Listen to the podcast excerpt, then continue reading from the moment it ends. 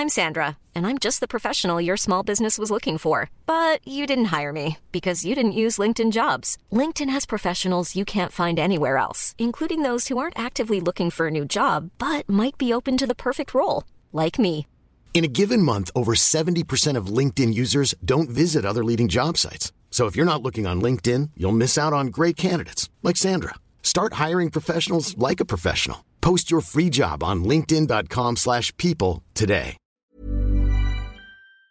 Provoquer la chute de la pluie en modifiant le climat artificiellement, c'est l'une des promesses de la géo-ingénierie, une technique censée répondre aux besoins de certains pays, notamment pour lutter contre les sécheresses. Cela dit, cet ensemble de techniques sont très très contestées. Mais alors pourquoi est-ce qu'on en parle autant ces dernières semaines dans des situations de sécheresse dans pas mal de pays du monde? Salut c'est Hugo, j'espère que vous allez bien. On est donc parti pour une nouvelle semaine et c'est le sujet à la une des actualités du jour en formule été, présenté donc par les journalistes de l'équipe. Je vous laisse avec Blanche. Merci Hugo et salut tout le monde. Depuis plusieurs années maintenant, la Chine pratique le renforcement artificiel des précipitations en d'autres termes, elle provoque artificiellement de la pluie pour répondre aux besoins de sa population et de son économie. Cette technique, ça fait partie de ce qu'on appelle la géo-ingénierie. Comme Hugo vous l'expliquait, la géo-ingénierie, c'est une technologie encore en développement mais très contestée qui vise à modifier le climat et l'équilibre énergétique terrestre. Le principe, c'est en fait de s'attaquer aux effets du réchauffement climatique plutôt qu'aux causes. La technique dont je vous parlais juste avant et qui est notamment utilisée en Chine,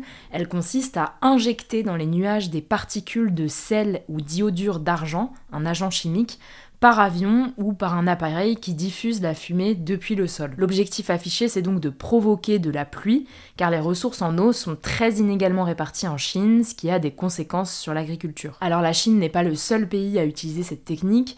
Aux États-Unis, le gouvernement a annoncé en mars un investissement de 2,4 millions de dollars pour multiplier les campagnes d'ensemencement des nuages c'est comme ça qu'on appelle ça, dans les 7 États de l'ouest des États-Unis. C'est une technique qui existe depuis les années 50. Cette technique est également utilisée en France, dans une vingtaine de départements, pour éviter les orages de grêle au printemps et en été, qui peuvent parfois être destructeurs pour les cultures. C'est l'ANELFA, l'Association nationale d'études et de lutte contre les fléaux atmosphériques, qui s'en occupe. Alors là, on parle d'ensemencement des nuages, mais il existe plusieurs techniques de géo-ingénierie.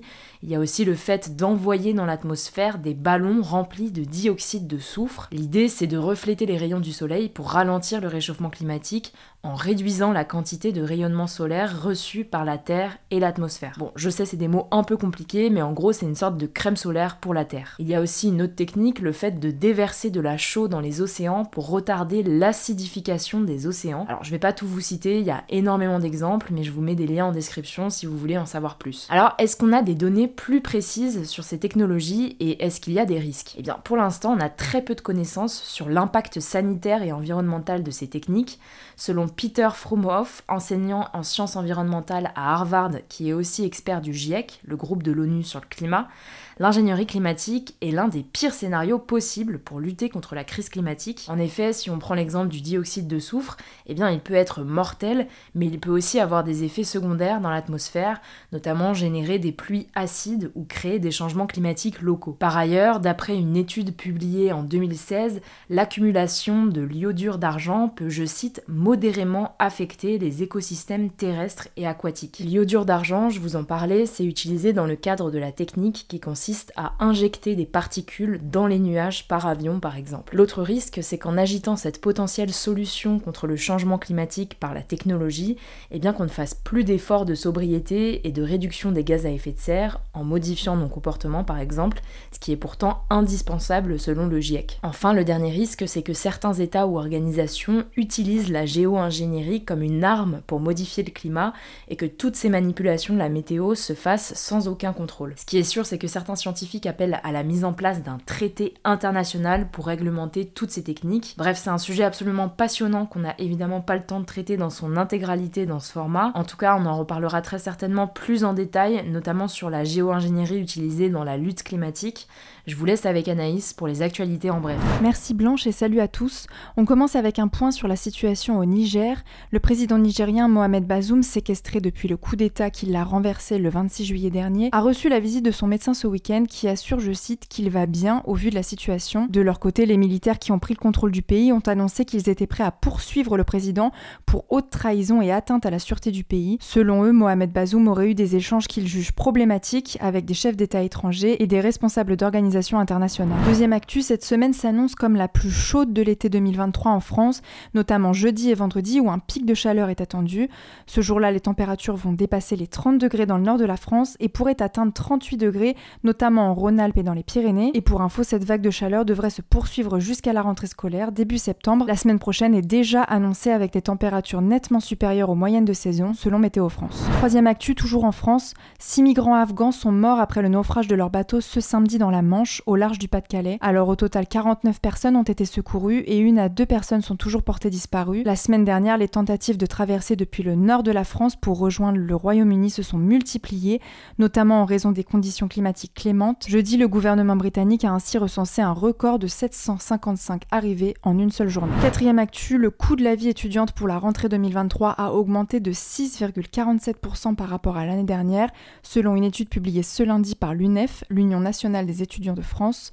Alors ça représente une hausse de 50 euros par mois pour les étudiants et cette augmentation elle est surtout due à l'inflation, donc la hausse générale des prix. Le logement est l'une des plus grosses dépenses pour les étudiants avec notamment l'électricité qui a augmenté de plus de 10% et l'assurance habitation qui a augmenté de 11%. L'alimentation représente à elle seule une augmentation de 14% de l'argent dépensé par les étudiants et d'après l'UNEF la revalorisation des bourses étudiantes annoncée par le gouvernement pour la rentrée qui va permettre notamment à 35 000 nouveaux étudiants de devenir boursiers ne pourra pas compenser l'explosion de la précarité étudiante. Cinquième actu, à Bagneux, en région parisienne, une enquête a été ouverte pour refus d'obtempérer aggravé après l'interpellation d'un homme. Une vidéo, vue plus d'un million de fois sur les réseaux sociaux ce week-end, montre une voiture de police percuter l'homme en question, puis deux policiers se précipitent alors sur lui alors qu'il se relève et l'immobilisent, le visage au sol. Alors d'après la préfecture des Hauts-de-Seine, l'homme aurait refusé d'obtempérer, grillé un feu avec son véhicule, puis percuté une voiture de police, avant donc d'être interpellé. On vous tiendra au courant. Enfin, on termine avec une actu sportive. L'ancien basketteur français Tony Parker est rentré officiellement au NBA Hall of Fame. Alors pour faire simple, c'est une sorte de panthéon du basket qui honore les joueurs, les coachs, les arbitres ou encore les dirigeants de la NBA, la division américaine du basket. Tony Parker a été quadruple champion de la NBA avec l'équipe des San Antonio Spurs et il devient le premier Français de l'histoire à obtenir cette distinction, réservée aux légendes du basket comme Michael Jordan ou Kobe Bryant, honoré après sa mort en 2021. Voilà, c'est la fin de ce résumé de l'actualité du jour. Évidemment, pensez à vous abonner pour ne pas rater le suivant, quel que soit d'ailleurs l'application que vous utilisez pour m'écouter. Rendez-vous aussi sur YouTube et sur Instagram pour d'autres contenus d'actualité exclusifs. Écoutez, je crois que j'ai tout dit, prenez soin de vous et on se dit à très vite. Hey, it's Danny Pellegrino from Everything Iconic. Ready to upgrade your style game without blowing your budget? Check out Quince. They've got all the good stuff, shirts and polos, activewear and fine leather goods, all at 50 to 80% less than other high-end brands. And the best part? They're all about safe, ethical, and responsible manufacturing. Get that luxury vibe without the luxury price tag. Hit up quince.com slash upgrade for free shipping and 365 day returns on your next order. That's quince.com slash upgrade.